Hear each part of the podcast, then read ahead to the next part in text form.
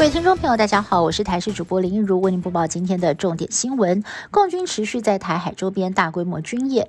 今天第二天，国防部证实，截至上午十一点，有多批的中共军机、舰艇跨越海峡中线。国军除了严密监控敌情，也运用空中侦搜兵力，还有海军舰艇以及岸置飞弹系统来应对。而昨天更是首度有东风飞弹从台湾的上空飞过，我国的乐山雷达站也全程的掌握敌情。共军在今天扰台数字，国防部虽然没有明讲，但是根据路透社报道，这次中共派出多达约十艘军舰、二十架共机，亲门踏户。中共围台军演第二天，基隆北方三岛之一的彭佳屿船班因为演习中断，岛上十八人滞留，除了气象站海巡人员等，还有四名实习生也一同留在岛上。不过，根据彭佳屿气象站表示，目前岛上没有任何异常，只有昨天有同仁听到远方有炮声。目前全员除了执行例行检查之外，都会尽量的待在室内。而气象站附近有一个小山洞，可以作为紧急避难使用。共军在台海周围进行实弹军演。五号上午，台南空军基地有 IDF 金国号战机挂弹升空，高雄左营军港锦江级香江号巡逻舰也出海巡弋。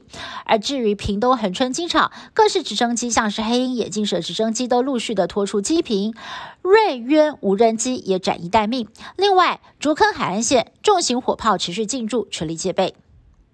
中国在台海周边进行军演，联电荣誉董事长曹新成在今天举行记者会，用词强硬的痛批中共对台湾的行径嚣张跋扈，以为台湾人都贪财怕死，不把台湾看在眼里。因此，他宣布捐出三十亿台币加强国防，并且希望唤醒台湾人的认知跟团结。而曹新成过去曾经说过，台湾有事，两个儿子都会回来剿共。惠中也被问到了儿子最近的动向，他说两个儿子现在都在台湾。中共解放军从四号开始在台海周边进行了一连串的实弹演习，意图威吓台美中，也挑明了这次在北部的演训区是冲着日本而来。同时，中国持续大内宣，声称把美国航母雷根号逼退了好几百公里。不过，这个说法立刻遭到了白宫打脸，表示雷根号已经接到指示，将持续的留在台海周边来监控情势。另外，驻韩美军副司令受访的时候也说了，如果朝鲜半岛以外的地区有事，随时都可以出动。还没解读，这指的正是台海危机。中国大陆选在佩洛西离开台湾之后，就立刻展开围台军演。临近的日本也是坐立难安。日本防卫省指出，中共有五枚飞弹落入了日本专属经济海域，也是史上头一遭。日本提出强烈的抗议。另一方面，正在柬埔寨参加东协外长会议的中国外交部长王毅，除了和日本外长的会面喊卡之外，四号晚上更突然离开了晚宴的会场。推测呢，就是因为台海局势升温，他不愿意跟美国国务卿布林肯以及日本外相林方正共同出席同一个场合。